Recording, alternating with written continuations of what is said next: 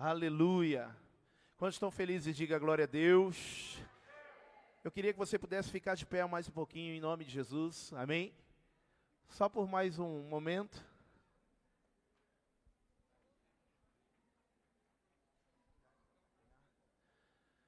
Levante suas mãos aos céus, vamos orar, agradecendo tudo isso que o Senhor já realizou agora. E eu creio que o Senhor ele vai fazer ainda mais. Mas vamos pedir uma uma unção ainda maior sobre a vida de cada um. Queria que você levantasse bem alto as suas mãos aos céus. Pai eterno, nessa noite eu quero orar, desde já agradecendo tudo aquilo que o Senhor já tem realizado nesse lugar. Desde o primeiro minuto, Senhor, que pisamos aqui, já estamos sentindo a tua presença, já estamos sentindo, Senhor Deus, a unção que o Senhor tem para nós hoje. Mas em nome de Jesus, clamamos a Ti, Pai, que o Senhor possa derramar ainda mais, Senhor, do Teu poder, da Tua graça, da Tua glória, sobre a vida de cada um, e que a palavra, Senhor, em nome de Jesus, possa entrar, Senhor, em nosso coração e nos transformar trazer mudança, trazer, Senhor Deus, o sobrenatural. Queremos, em nome de Jesus, Senhor Deus, quebrantar, Senhor, todos os corações. A tua palavra diz que corações, Senhor Deus, fechados, corações, Senhor, de pedra, o Senhor tem o poder até de fazer o transplante, se for preciso. E é isso que nós pedimos nessa noite, o teu poder e a tua graça, para que todos que hoje estão aqui, Senhor, possam sair totalmente transformados, movidos pelo teu poder, em nome de Jesus. Quem crê, diga amém.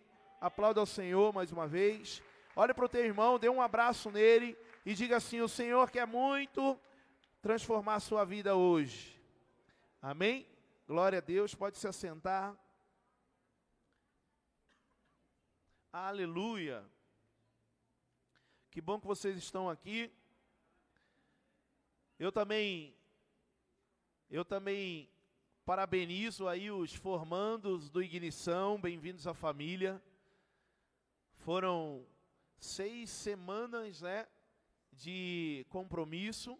Alguns aí, né, já sabem, tem algumas aulinhas a repor, né, vocês se formaram, porém, vão, vão repor uma ou duas aulas que faltou, que é importante. Porém, parabéns a vocês por terem passado todos esses dias aí, uma, um mês e meio, aqui comprometidos a ouvir a palavra e receber. Então, parabéns também da minha parte. Eu fico muito feliz que foi isso que transformou a minha vida, foi isso que me fez crescer dentro da igreja, foi me envolver, foi mergulhar em tudo que tinha. Se tinha curso de crescimento, eu estava envolvido. Se tinha curso de ministérios, eu estava envolvido. Por quê? Porque eu queria crescer. E é isso que o Senhor tem para cada um de nós. Diga aleluia. Diga glória a Deus. Tem alguém aí? Aleluia. E nós vamos continuar então a nossa série que nós estamos vivendo desde o dia, se não me engano, dia 30 nós começamos do 4 e vamos até o dia 28 de maio agora, rumo a Pentecoste.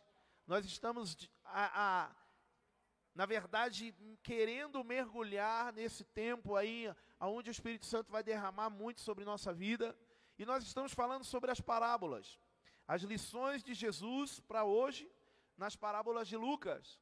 Porque nós sabemos que Jesus ele ensinava através de parábolas, ele ensinava histórias, ou, ou melhor, ele contava acerca do reino de Deus, e ele fazia uma comparação. Porque a palavra parábola, ela no grego quer dizer parábole, que quer dizer é, por ao lado. Então é isso que tem o significado das parábolas. Por isso que Jesus contava, pastor, mas já há semanas nós estamos ouvindo isso. Mas tem algumas pessoas que estão ouvindo hoje o primeiro culto, e é necessário que elas entendam também que Jesus ele falava através de parábolas por duas situações. A primeira era porque era uma promessa que se havia dito. No livro lá de Salmos diz que aquele que viria falaria em parábolas. Diga comigo, parábolas. Mais forte, diga parábolas. E Jesus ele falava através dessas parábolas para que as pessoas pudessem entender. Por quê? Porque os, o entendimento, muitas vezes, querido, era um entendimento acerca daquilo que eles achavam que, que era para eles. Por exemplo, o fariseu muitas vezes ele ouvia acerca de Jesus pregando e ele não achava que era para ele. Por quê? Porque ele já vivia acerca do evangelho, ele já estava envolvido com o evangelho, ele já estava debaixo da palavra, então ele achava que não era para ele. E Jesus vinha com as parábolas comparando a, a, a história que nós deveríamos viver. Obrigado, filha, Deus abençoe. A história que nós deveríamos viver comparando com coisas que se contava no dia a dia. E nós viajamos aí, hoje é a quarta semana, e eu queria fazer uma, uma recapitulação, fazer aí uma retrospectiva da primeira semana que nós falamos sobre as lições do semeador. A segunda semana nós falamos sobre as lições do bom samaritano. A terceira semana nós falamos sobre as lições do rico e insensato, semana passada. E essa semana nós iremos falar, pode colocar o tema para mim, por favor, a mídia, as lições do grande banquete, que está lá em Lucas capítulo 14. Diga comigo toda a igreja, diga as lições mais forte que você puder, se você está aí na, na expectativa de Deus, diga as lições do grande banquete. Fala para o teu irmão do teu lado, diga assim: é, nessa noite, o Senhor quer te ensinar sobre as lições da grande ceia. Fala do grande banquete. Sacode ele e ela aí e fala assim: ó, fica na expectativa. Aponta para ela e diga, porque essa palavra é para você. Quem crê, diga aleluia. Amém. Eu queria que eu pudesse colocar para mim o mídia. E nós vamos ler antes sobre, sobre esse texto que, que a parábola é contada, para a gente entender e depois nós vamos viajando um pouquinho dentro dele. Lucas capítulo 14, versículo 15. Vamos ler até, talvez aí até o versículo 35, um pouquinho antes. Lucas capítulo 14, versículo 15.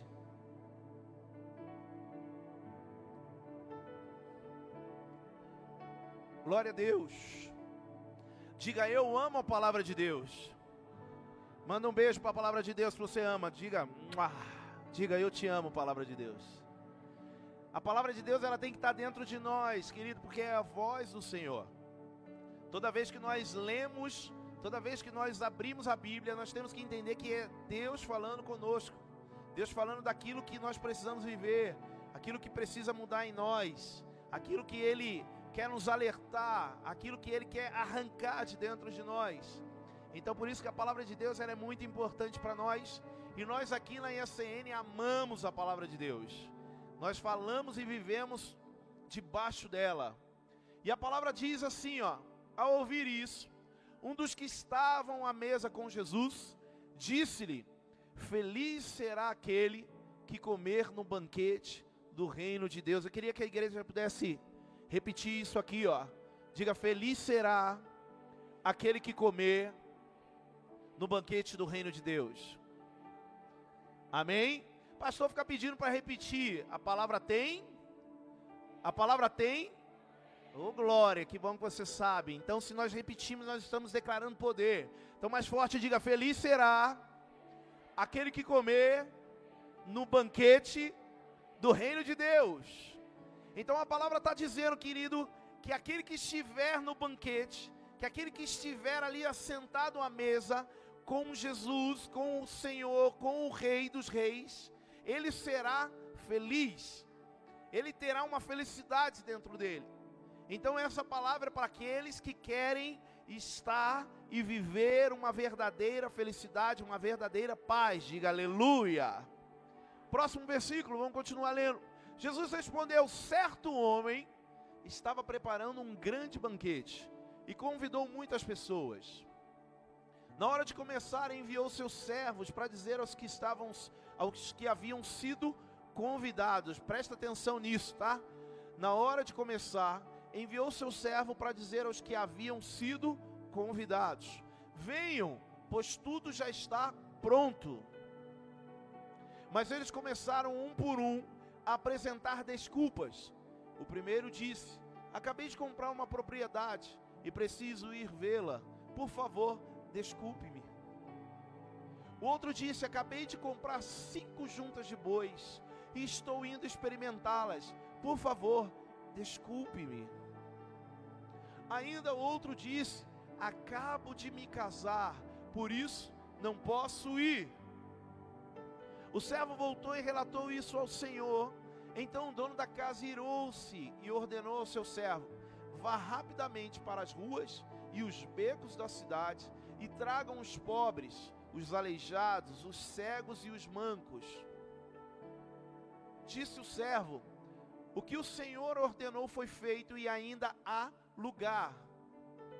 Então o Senhor disse ao servo: Vá pelos caminhos e vá pelos caminhos e valados e obrigue-os a entrar para que a minha casa fique cheia. Eu digo a vocês: nenhuma daquelas que foram convidadas provará do meu banquete. Diga misericórdia. Diga mais forte, diga misericórdia. Nós estamos, querido, aqui hoje, sendo confrontados por Deus a entender qual que é a prioridade da nossa vida.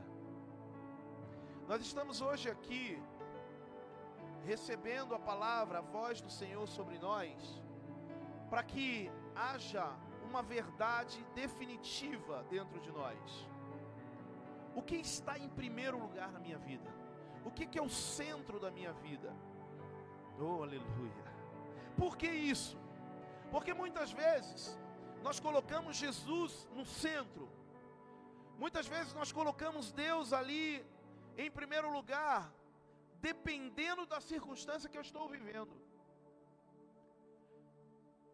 Eu vou dar um exemplo. Eu comecei a ir para a igreja, porque o meu casamento, a minha vida, o meu relacionamento, a minha família não estava muito boa. E aí eu comecei a buscar a Deus e priorizei Deus, coloquei Deus em primeiro lugar, porque eu sabia que a minha família ser restaurada, ela te, deveria ser por intermédio de Deus, por intermédio de Jesus Cristo. E aí eu comecei a ir para a igreja. Mas depois que eu vi que a minha família começou a ser reestruturada novamente, eu comecei a tirar a prioridade, Deus da prioridade, e comecei a colocar novamente outras coisas. Comecei a colocar coisas que eu vivia, coisas que eu fazia. E aí comecei a esquecer que Deus deveria ser a primeira coisa na minha vida. E nós precisamos a todo momento, igreja, ser confrontados acerca disso, porque muitos adentram essas portas necessitando de coisas, precisando de coisas de Jesus, e aí começam a clamar o nome dele, dizendo que ele é o Senhor, dizendo que ele é o Salvador, dizendo que você está apaixonado por ele, mas quando vem alguma coisa na verdade que é um prazer seu, que você quer de verdade, aí você tira Jesus de cima, tira Jesus do centro e coloca aquilo.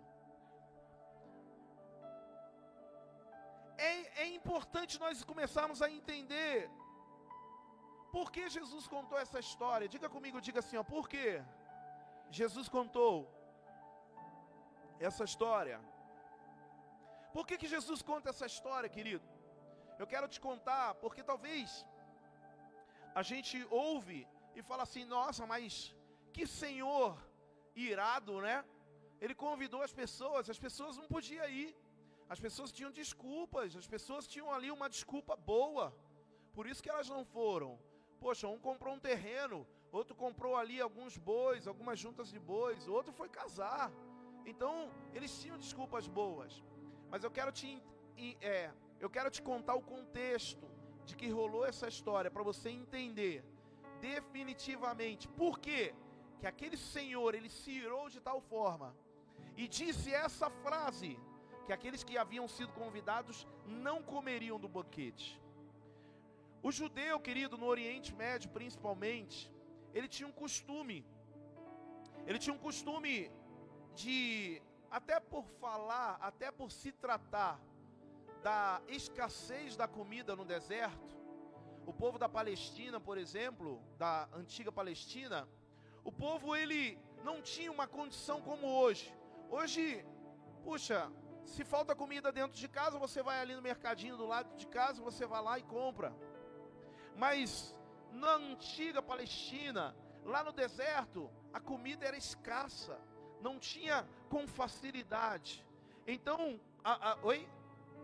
No Ceará, por exemplo, a comida era escassa no deserto. Então, o que acontece? Olha aqui, preste atenção. A palavra fala que aquele Senhor que ele faz um convite a todos e envia o seu servo para confirmar o horário. Diga confirmar. O costume era, quando eles iam dar uma festa, eles passavam é, perguntando quantos poderiam. É como se fosse assim, ó. Eu vou fazer uma festa na minha casa. E aí eu mando uma pessoa. Eu falo para o meu filho, ó, vai lá na, na, na casa do Paulo e da Paula e confirma com eles se eles vão poder estar aqui ou não. E aí o Vitor foi lá na casa do Paulo e aí conversou com eles, falou, ó, dia tal vai ter uma, um, um, banquete, dia tal vai ter um almoço lá na casa do pastor Rodrigo, e ele convidou vocês, vai dar para vocês ir? Aí o Paulo e a Paula disse assim, ó, dá, dá sim, marcado, ó, já vou desmarcar, ou já não vou marcar mais nada, pronto, contei. Aí ele foi e falou para outra pessoa, falou para outra pessoa, aí foi falou para Thaísa. Aí a Thaísa falou: "Puxa, não vai dar para mim, porque eu marquei uma eu marquei um curso que eu vou fazer sem problema". Aí foi lá, ó, a Thaísa não vai poder. O Senhor, ele não ficou irado, ele não ficou preocupado com aquilo, com as pessoas que disseram que não daria naquele momento. Mas todas aquelas pessoas que disseram: "Eu vou conseguir ir, para mim vai dar". O que que acontece? Elas entraram numa relação de prioridade. Diga comigo, prioridade. Elas entraram numa relação onde elas deram certeza que elas estariam naquela festa. E, como eu disse, o deserto não tinha comida escassa. Aquele senhor, ele fez o quê? Ele calculou. Quantas pessoas vão estar no banquete? 50, 100?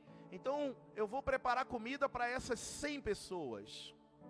E aí ele fez uma compra, só para você entender um pouquinho como é que eles comparavam quantidade de pessoas com o que eles comprariam. Pode pra, colocar para mim no post, por favor? Que eu te passei, Lu, aquela.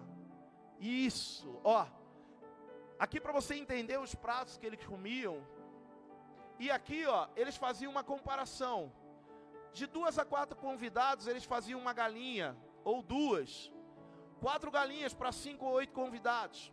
Se tinha de 10 a 15 convidados, eles preparavam um cabrito.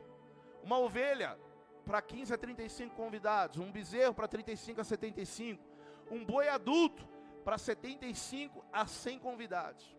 E aí, meu irmão, eu te pergunto: imagina, aquele senhor, ele pega uma lista com 100 pessoas e ele pega um boi adulto e mata aquele boi adulto, começa a preparar aquele boi adulto e depois ele pega o servo e diz assim, como nós lemos: vai lá agora e confirma com eles o horário que nós vamos estar aqui. Não era perguntar para eles se eles viriam, não, era só para passar o horário que eles estariam lá. Quem está me entendendo, diga aleluia. Pastor, por que, que você está contando isso? Eu quero te contar para você entender o contexto.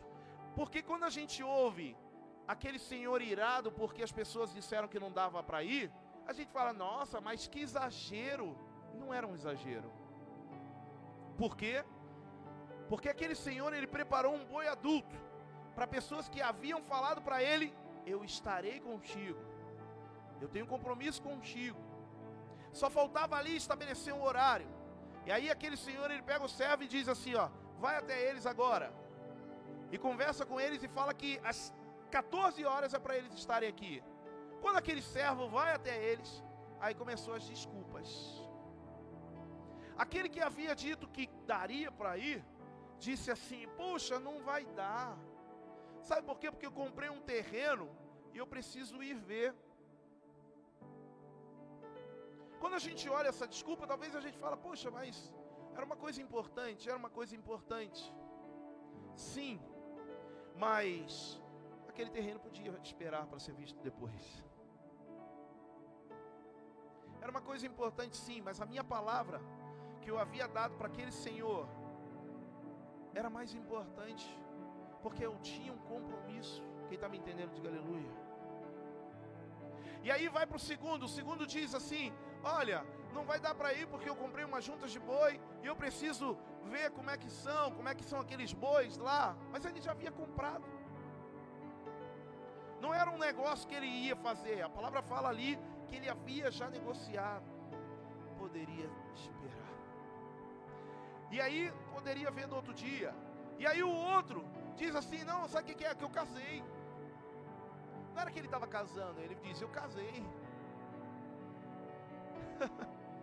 era festa, era comes.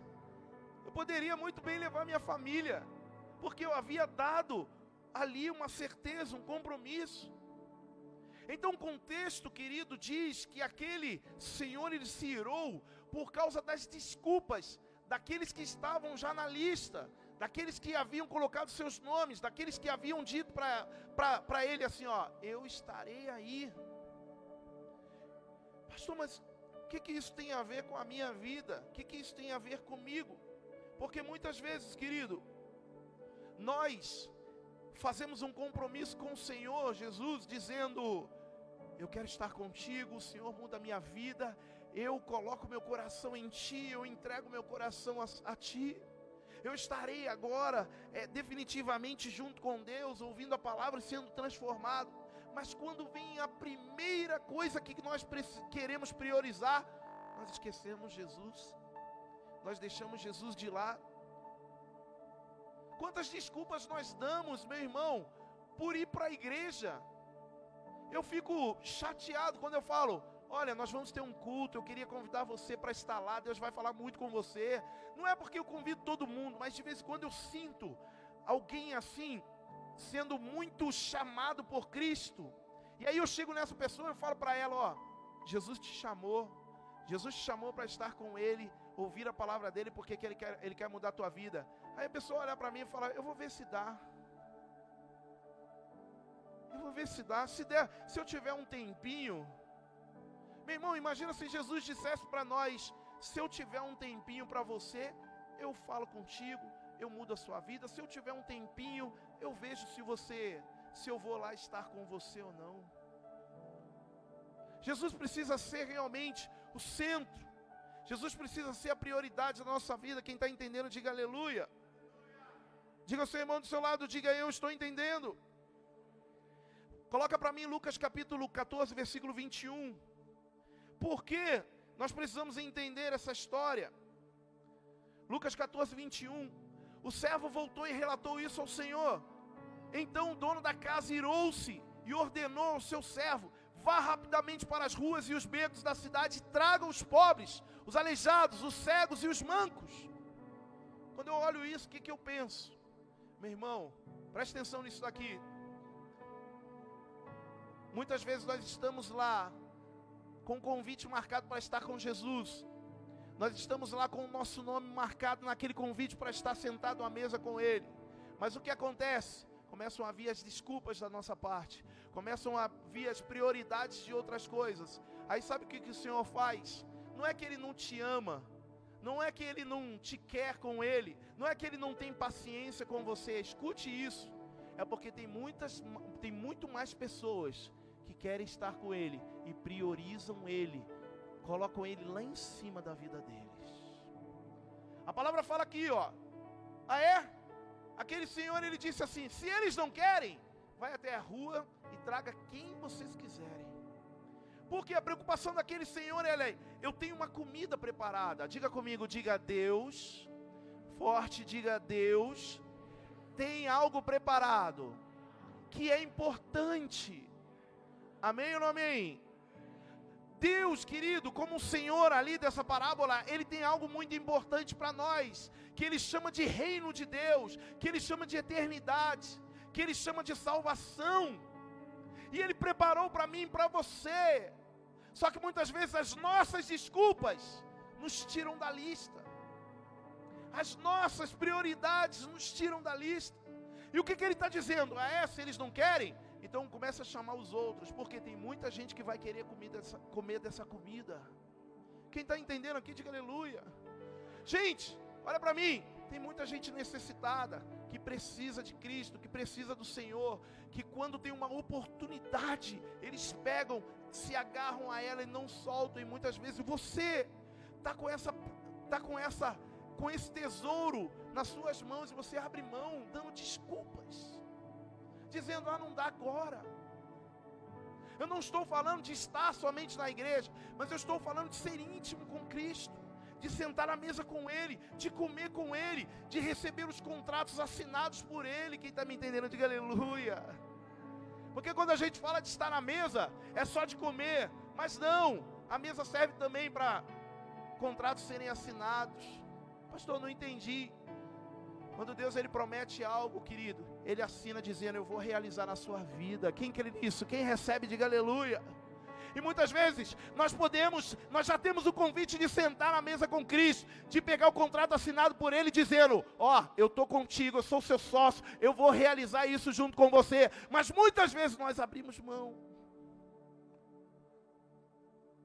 Olha para o teu irmão do teu lado, diga assim: ó, muitos, muitos são chamados, poucos são escolhidos. Sabe quando a gente ouve isso? Muitos são chamados, poucos são escolhidos. Sabe por quê? Por causa dessa parábola aqui, ó. Porque Jesus chamou, Jesus deu prioridade, Jesus deu honra àqueles homens, mas aqueles homens não quiseram. Quem está me entendendo, diga misericórdia. Amém ou não amém? Amém ou não amém? Então entenda qual que é o contexto. Por que, que eu contei isso? Para você entender que era importante, a comida não podia sobrar, os cabritos, o boi, não podia ser jogado fora, porque a comida era escassa. E eu ouvi um pastor, um pastor teólogo, falando algo que eu achei muito interessante. Eu falei, puxa, eu vou contar isso para a igreja. Ele conta que ele se assentou, é, é, ele foi fazer uma viagem em Israel, na Jordânia, e ele se assentou com um beduíno, um, um habitante da, da, da Jordânia ali, da Palestina, e ele se assentou com esse beduíno. E esse beduíno, ele convidou ele para comer com ele. E aí aquele, ele aceitou e ele entrou para comer, e o costume deles era comer sentado no chão e no mesmo prato. E eles colocavam comida no mesmo prato, e eles comiam com as mãos ali, no mesmo prato, e aquele beduíno comendo com uma fome, devia ser uma picanha, devia ser uma maminha na, na manteiga, devia ser um negócio muito gostoso. Que aquele, aquele homem estava comendo ali, e aquele pastor, doutor Rodrigo, é, meu xará, ó, ele sentado ali, e ele começou a comer, e aí ele fez uma pergunta para aquele homem. Ele disse assim: Se no momento que você me convidou, eu não aceitasse, o que, que aconteceria? Qual que mensagem? O que, que, que você faria? Aí aquele homem fez uma cara, ele contando, aquele homem fez uma cara de espanto. Como assim? Aí ele falou: Não, eu só queria saber, por exemplo, se eu falasse: Ó, não, eu não vou poder porque eu tenho outro compromisso.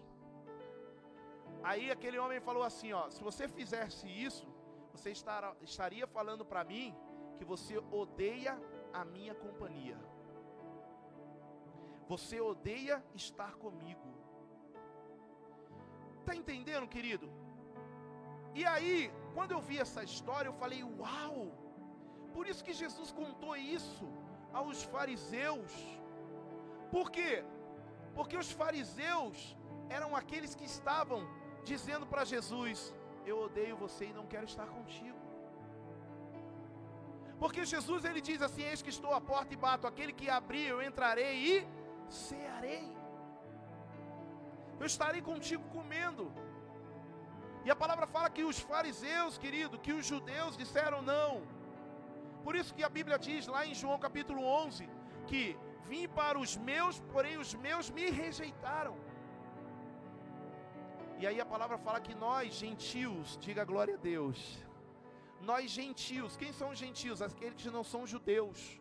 Nós fomos alcançados por intermédio disso. Nós entramos nos ban num banquete, nós somos esses homens aqui, ó, ó, que estão pelas ruas, que estão pelos becos, pobres, aleijados, necessitados, que estamos o quê? Que estamos sendo abraçados por Jesus e sendo levados para a mesa com Ele. Quem aqui é esses? Quem aqui são esses aqui? Diga aleluia. Só que eu quero te dizer uma coisa, meu irmão. Você é um desses. Não abra mão daquilo que o Senhor realizou e preparou para você. Quem entende, diga aleluia. Diga, Senhor, eu não quero abrir mão do que o Senhor preparou para a minha vida. Amém ou não amém? Diga glória a Deus. Então eu quero te dar aqui quatro apontamentos, querido, necessário para a sua vida. Deus te convidou para o grande banquete. Então, aceite o convite de Deus como prioridade. Diga prioridade. Amém ou não amém? Amém ou não amém? Aceite o convite de Deus como prioridade. Lucas, capítulo 14, versículo 26. Vamos ler. Lucas 14, 26. Eu vou lendo aqui. Se alguém vem a mim e ama o seu pai, sua mãe, sua mulher, seus filhos, seus irmãos e irmãs, e até a sua própria vida mais do que a mim, não pode ser meu discípulo. Meu Deus, pastor, isso é muito forte. Você está dizendo que Jesus ele não se importa com a família? Pastor Rodrigo, você está dizendo que Jesus ele então fala que a família não serve para nada? Não, não é isso. Jesus ama a família, diga glória a Deus. Por isso que Jesus restaurou a minha família e quer restaurar mais famílias, diga aleluia. Amém ou amém? Jesus ama a família, querido. Porém, quando ele diz isso daqui, ele está dizendo assim: ó, não adianta você falar que você ama a sua casa, você ama a sua família, que você faz tudo por ela, mas você não me coloca como centro. Jesus está dizendo isso. Sabe por quê? Porque se eu começo a fazer uma escadinha e boto minha família, minha mãe, eu amo minha mãe, meus filhos, minha esposa, eu coloco eles aqui em cima, porque eu tenho que fazer tudo, pastor. Não, ah, eu já cuidei muito da, da causa, eu já cuidei muito do evangelho, eu já cuidei muito da igreja, agora eu tenho que colocar minha família aqui em cima. Só que deixa eu te falar uma coisa: quando nós colocamos a nossa família aqui, ó, em cima, e colocamos Jesus ele está entendendo, querido, que ele não precisa cuidar da sua casa que está acima dele. Ele entende que ele não precisa se preocupar com isso daqui, por quê? Porque isso você já está preocupado demais. E você disse para ele: não precisa você cuidar disso. Por isso que ele diz assim: olha, a tua casa servirá ao Senhor. Mas como a minha casa vai servir ao Senhor se ela está acima dele? Por isso ele diz assim, ó, prioriza a minha presença acima de tudo. Jesus ele quer prioridade dentro de você, que você possa olhar para a tua casa, meu irmão, e ver a dependência de Cristo nela. Quem está me entendendo? Quem está me entendendo? Sabe por quê? Porque se eu colocar minha mãe, meus filhos, minha, minha esposa, se eu coloco a minha família aqui em cima e Cristo embaixo, sabe o que, que acontece?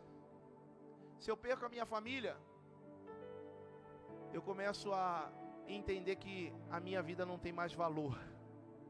Se eu perco a minha família que está aqui em cima, eu começo a entender que nada mais importa para mim.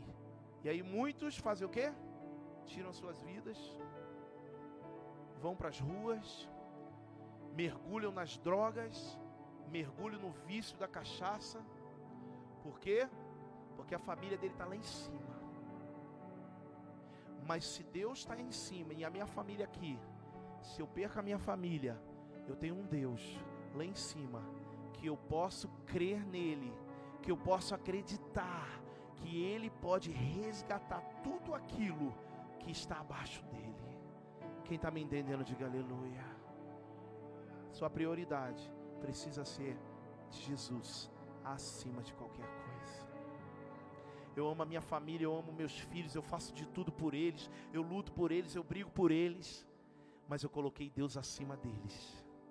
Porque se haver algum problema com eles, eu posso subir e falar assim: Deus, eu não consigo, mas o Senhor consegue. Quem crê, diga aleluia. Olha para o teu irmão ao seu lado e diga: priorize. Deus acima de tudo na sua vida. Diga assim: aceite o convite de Deus como prioridade, em nome de Jesus. Mateus 6,33, nós cansemos de escutar isso. Ele diz: busquem, pois em primeiro lugar o reino de Deus e a sua justiça, e todas estas coisas lhes serão acrescentadas. Busque em primeiro lugar o reino de Deus. E todas as outras coisas serão acrescentadas. Ele não está dizendo, busque em primeiro lugar a tua casa, cuide em primeiro lugar do teu trabalho, cuide em primeiro lugar dos teus dinheiro, dos teus negócios, e o reino de Deus vai ser acrescentado. Não. É muito claro a prioridade. Quem está me entendendo, diga aleluia. Segundo ponto, Deus convidou para o grande banquete. Então, decida seguir Jesus Cristo e consagrar a sua vida. Repita toda a igreja comigo, diga: decida seguir Jesus Cristo e consagrar a sua vida. Amém? Lucas 14, 27.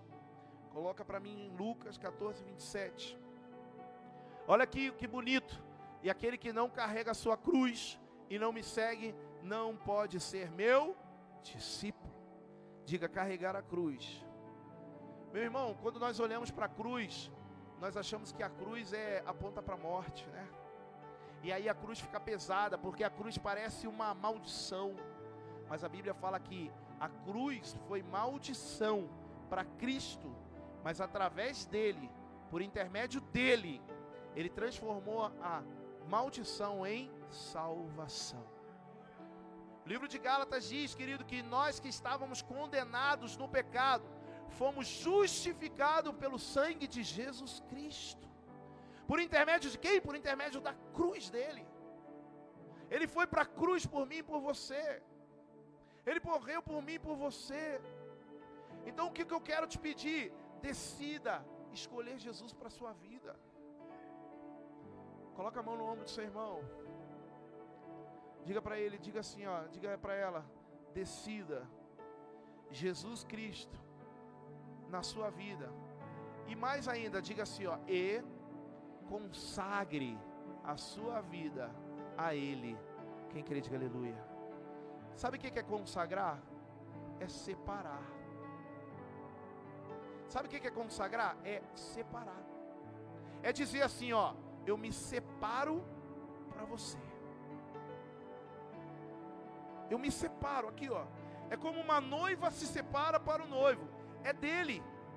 O noivo se separa para a noiva, é dela. De mais ninguém. Se entra outro no meio, é infidelidade. Quem está me entendendo? É infidelidade. Quando eu me consagro ao Senhor Jesus, quando outra coisa entra no meio, é infidelidade. Por isso que Deus olha como infidelidade. E aí você começa a desanimar. Você não desanimou, meu irmão, porque você veio para a igreja. Você desanimou porque você não priorizou Jesus. Você não você desanimou porque você não consagrou. Quem está entendendo, diga glória a Deus. Amém ou amém?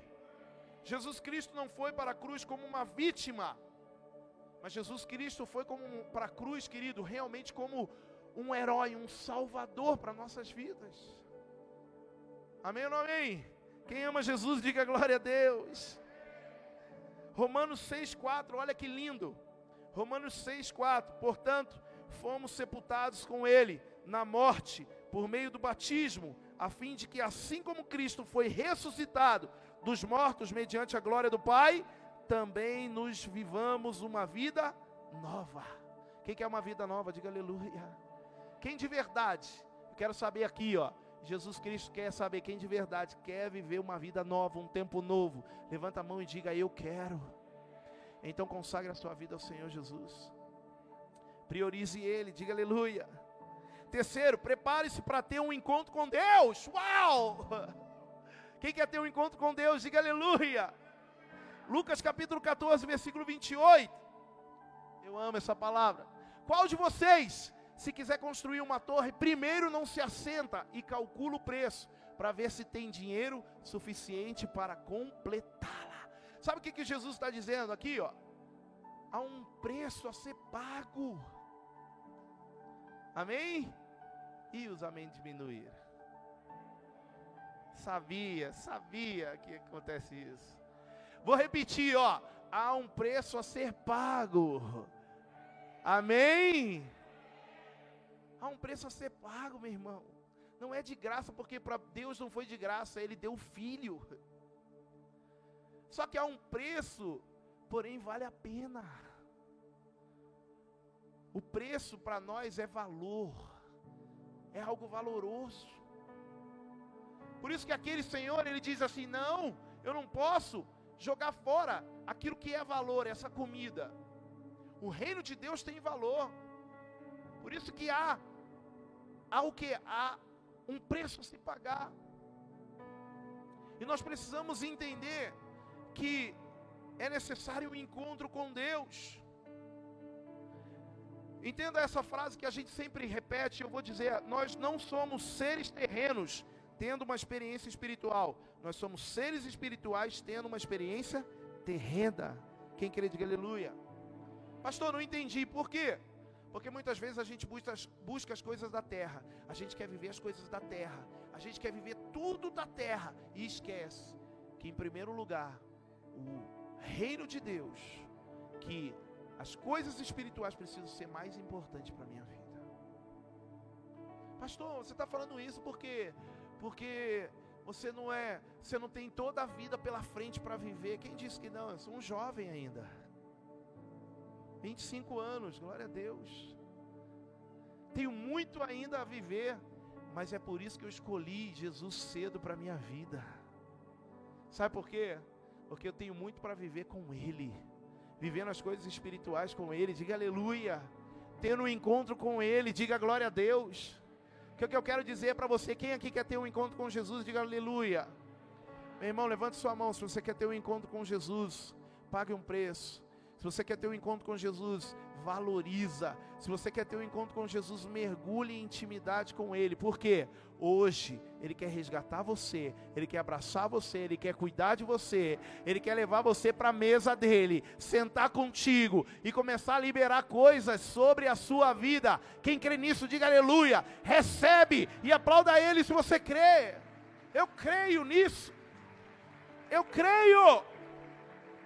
Diga glória a Deus. O louvor pode subir. E quarto e último ponto: cumpra o seu propósito na terra. Cumpra o seu propósito na terra. Pergunta para o seu irmão do seu lado, diga qual é o propósito da sua vida. Meu irmão, eu quero pegar uma coisa muito séria aqui agora, ó.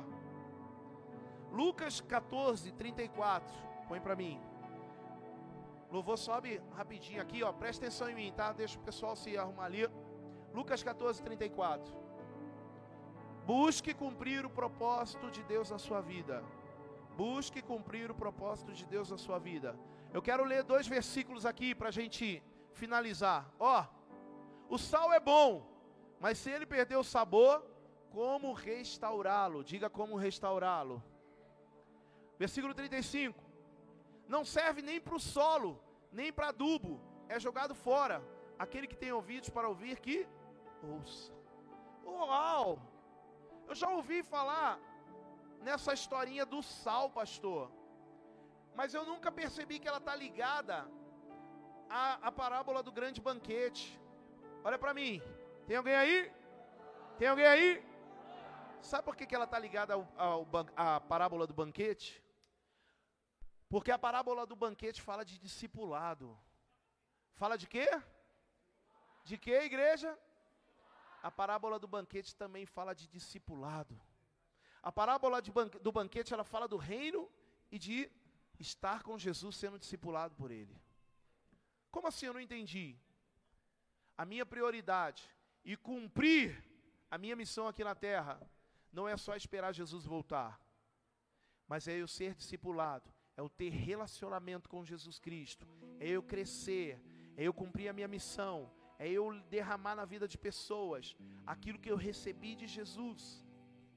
Muitas pessoas estão trocando, querido, relacionamento com Jesus por outras coisas. Muitas pessoas estão trocando discipulado. E quando eu falo de discipulado, eu estou falando de sentar à mesa com pessoas e ouvir a palavra. Ouvir a palavra de Jesus Cristo, ouvir ali a missão de Jesus Cristo. Eu quero trazer essa parábola para você também, que talvez você, meu irmão, olhe e fale: "Ah, mas eu não preciso cumprir, eu não preciso fazer nada para Cristo". Nós quando nós se assentamos numa roda e falamos sobre Jesus Cristo, nós estamos ali multiplicando aquilo que nós estamos vivendo.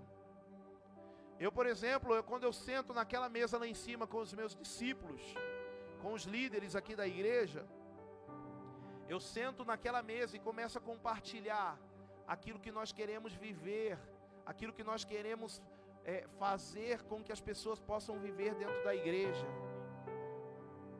Nós estamos compartilhando lá o crescimento do Evangelho. E eu estou dizendo a vocês que muitas vezes abrem mão disso, de estar junto, sentado numa mesa. De vocês que muitas vezes, queridos, são sal, mas estão sendo colocados numa colherinha. É como se, é, eu vou dar um exemplo, é como se a gente pegasse assim um quilo de sal e pegasse uma colher de café e derramasse o quilo de, o quilo de sal no, na colherinha de café. O que, que estaria acontecendo? Iria cair a maior parte aonde? No chão. Eu quero te dizer que muitas vezes Jesus Cristo, Ele tem um quilo para derramar sobre nós. E nós estamos colocando a nossa colherinha de chá. E muitas vezes aquilo que Ele quer derramar sobre nós está indo para o chão, está indo embora. Eu quero te dizer hoje, nessa noite, que é necessário você começar a viver um relacionamento íntimo com Jesus, com pessoas, para que você possa começar a crescer, para que você possa começar a levar esse evangelho para outras pessoas, para que você possa começar a tocar outras pessoas. Deixa eu te falar uma coisa: foi o Espírito Santo que soprou aqui agora, meu irmão. Você entrou por essa porta. Talvez você fez um pedido para Deus, eu quero mudar tal coisa na minha vida, eu quero restaurar isso para mim. Jesus ele não quer apenas restaurar isso na sua vida, mas ele quer te fazer um instrumento. Como assim, pastor? Um instrumento. É um instrumento de que essa crise que talvez você vive hoje, essa falta que talvez você vive hoje, vai ser abundância lá na frente mas você vai contar para outras pessoas dizendo assim: um dia eu não tinha nada, um dia eu cheguei dentro da igreja assim, um dia eu cheguei dentro da igreja totalmente destruído, mas Jesus mudou a minha vida, porque eu comecei a ser discipulado com Ele, porque por Ele eu comecei a viver ali como um instrumento dele. Eu quero te dizer, meu irmão, que Jesus não quer apenas transformar você, mas Ele quer fazer de você uma ponte até Ele, que tem outras pessoas que estão lá na outra ponta, precisam chegar até Ele. Quem crê nisso, diga aleluia. Só que é necessário que você entenda que Jesus te fez o convite há muito tempo para viver isso. E muitas vezes você está dizendo assim: ah, mas eu não tenho tempo, eu tenho que trabalhar. Ah, eu não tenho tempo, eu tenho que cuidar da minha faculdade agora. Ah, eu não tenho tempo, eu tenho que fazer isso agora. Tudo é desculpa para Cristo. Tudo é desculpa para Jesus. Você vai fazer muito melhor tudo isso priorizando Jesus, a causa, o reino. Quem crê, diga aleluia. Quem entendeu de verdade, diga glória a Deus. Eu queria que você pudesse entender uma coisa aqui, tá? Ó, Olha para mim.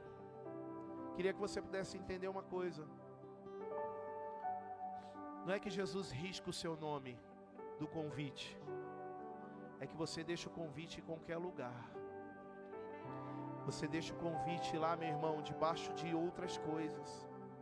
E sabe quando você lembra, ai, onde que está aquele convite para ir no banquete? Quando você pega, talvez a data já passou. Aí você fala assim: Puxa, eu devia ter ido nessa grande festa. Pastor, nunca é tarde. Meu irmão, nunca é tarde para aqueles que entendem que o convite é para agora. Vou repetir, tá? Nunca é tarde para aqueles que entendem que o convite é para agora. Eu quero te convidar hoje, em nome de Jesus, a se entregar por completo ao Senhor. Eu quero te convidar hoje, definitivamente, meu irmão, a estar na mesa com Ele a consagrar sua vida a Ele. Nós vamos louvar aqui, e eu queria que você pudesse, toda a igreja, ficar de pé nesse momento.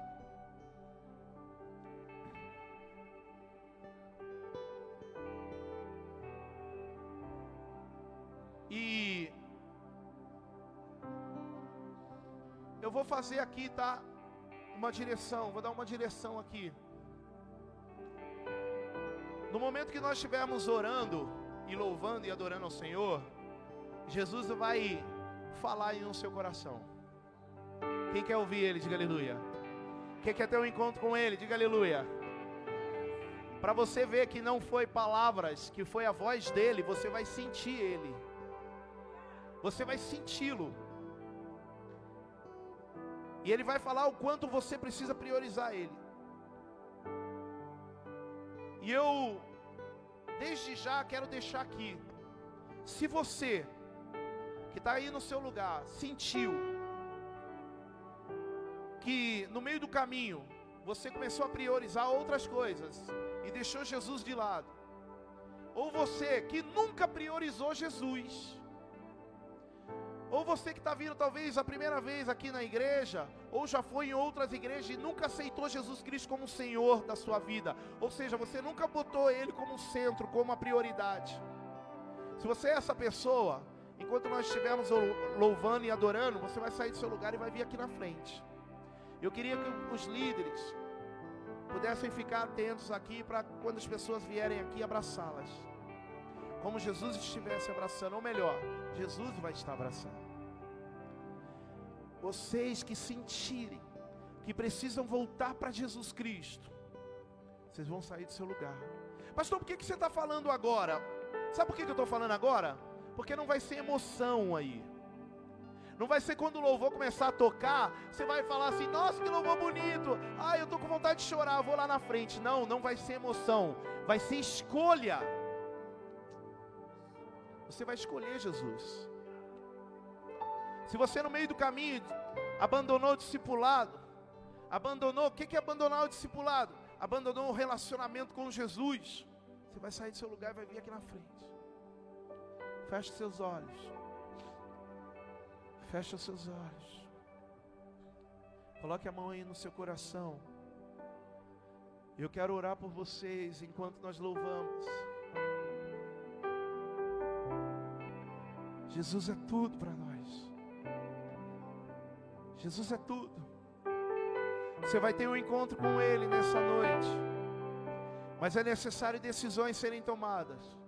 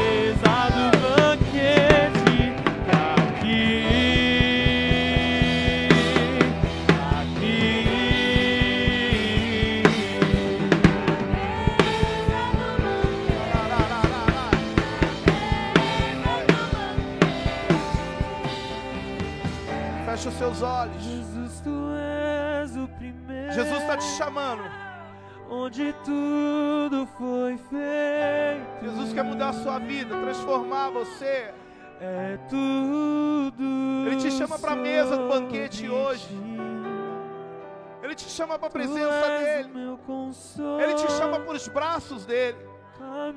Só que, como eu disse, deve ser uma escolha sua. Então eu quero te hoje fazer o convite maior e melhor da sua vida. Você que quer se assentar na mesa com Jesus, escolher Ele como Senhor e Salvador da sua vida. E você que no meio do caminho também deixou o querido de lado por qualquer circunstância, por qualquer desculpa. Eu quero te chamar aqui na frente. Sai do seu lugar e corre. Corre aqui na frente. Porque o Senhor diz assim, ó, ei, eis que estou à porta e bato. Aquele que abrir, eu entrarei e cearei. Ele quer estar contigo. Sai do seu lugar e vem aqui na frente. Jesus te chama. Jesus te chama. É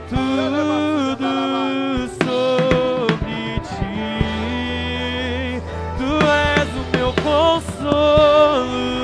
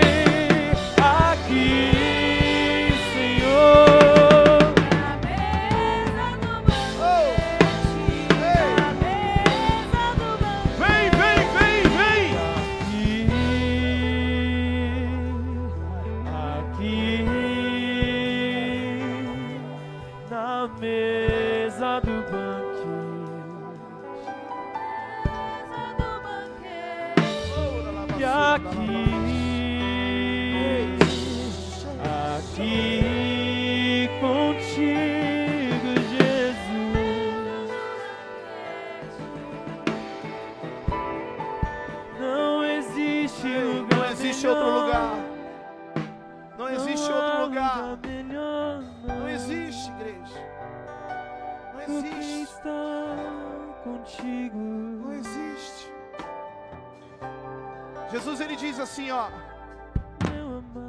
Jesus ele diz: meu porto seguro. haverá um tempo em que as noivas baterão na porta e eu abrirei e direi: Quem és tu? Não te conheço. Sabe por que, que Jesus diz isso?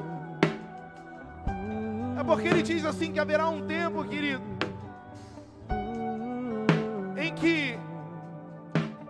vamos clamar, nós vamos pedir, não vamos sentir, não vamos ver.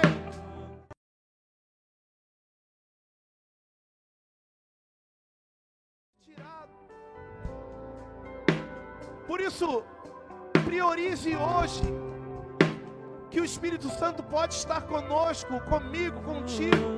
E a palavra fala que Ele convence-nos do pecado, Ele nos convence.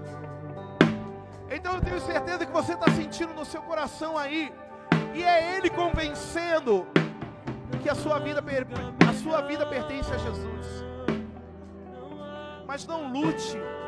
O que eu quero dizer hoje, pare de lutar. Escolha Jesus. Escolha o Senhor. Eu quero dar mais um minuto para que você possa sair correndo do seu lugar e vir aqui na frente como essas pessoas. Pastor, por que, que eu tenho que ir aí na frente? Porque Jesus foi para uma cruz e morreu por mim por você. E ele diz assim: ó, aquele que confessar com a sua boca que Jesus Cristo é o Senhor, esse será filho. Então, quando você vem aqui na frente, você está dizendo assim: Jesus, a minha vida é tua. Escreve teu nome no livro, meu nome no livro da vida. Por isso eu quero dar mais um minuto para você. Eu queria que a igreja toda fechasse os olhos. E se você não tem forças para vir aqui na frente, porque você sente um peso, o inimigo te amarra, você não vai sair daqui sem hoje ter um encontro com Cristo. Eu quero te dizer, aí no seu lugar, se você não está conseguindo sair daí, você vai levantar sua mão bem alto ao Senhor, que um servo vai até você, vai abraçar você, vai orar por você, mas você não pode deixar de realmente ouvir o que o seu coração está clamando, está pedindo. Então, feche seus olhos e levante as suas mãos, você que quer Jesus Cristo como Senhor e Salvador. Você que quer se reconciliar. Você que quer consagrar sua vida a Jesus e escolher Ele como seu Senhor. Se você não conseguiu vir aqui na frente, levanta sua mão aí no seu lugar, porque Jesus quer ter um encontro contigo. Em nome de Jesus. Em nome de Jesus. sempre me abraça.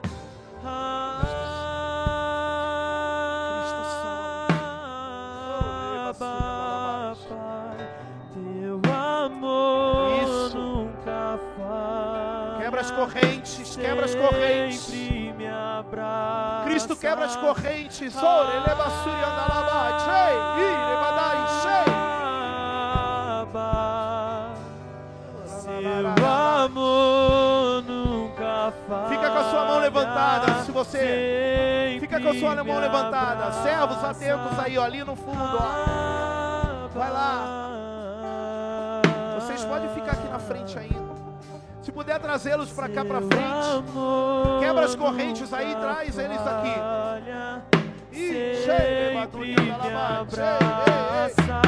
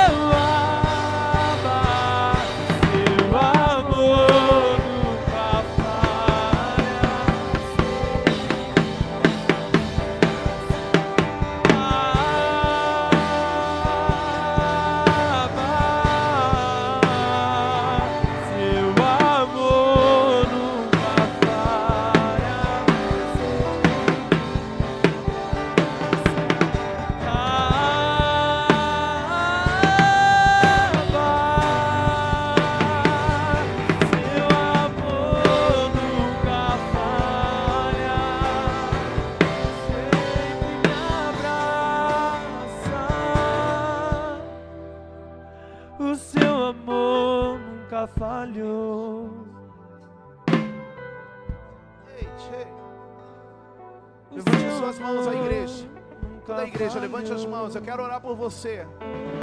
Assim como nós oramos por aqueles que estão aqui na frente hoje. Levante as suas mãos ao Senhor.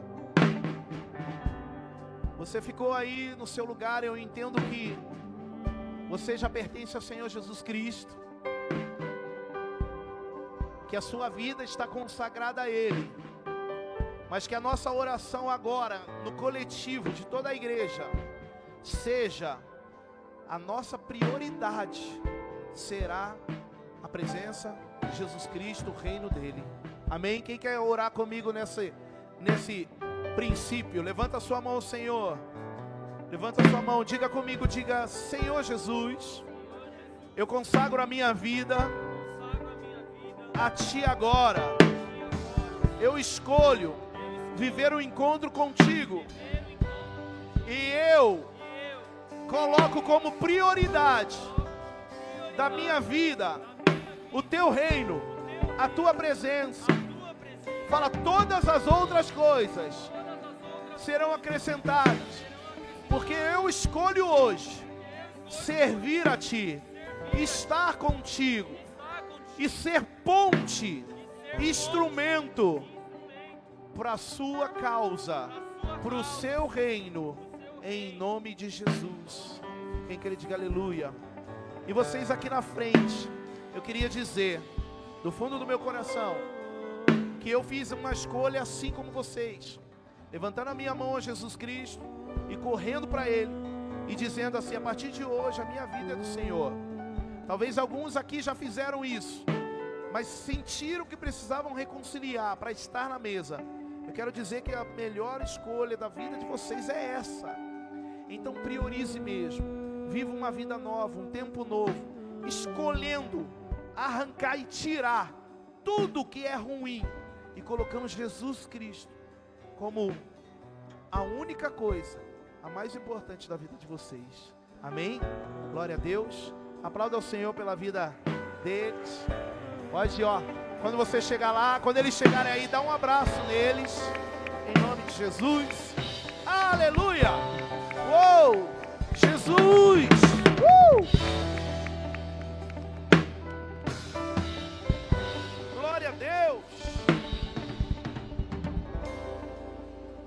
Amém. Quem está feliz, diga glória a Deus. Uau! Pode se assentar um pouquinho, eu já termino. Cadê os batizandos aqui? Que vão morrer. Nossa, pastor, vai morrer, meu Deus.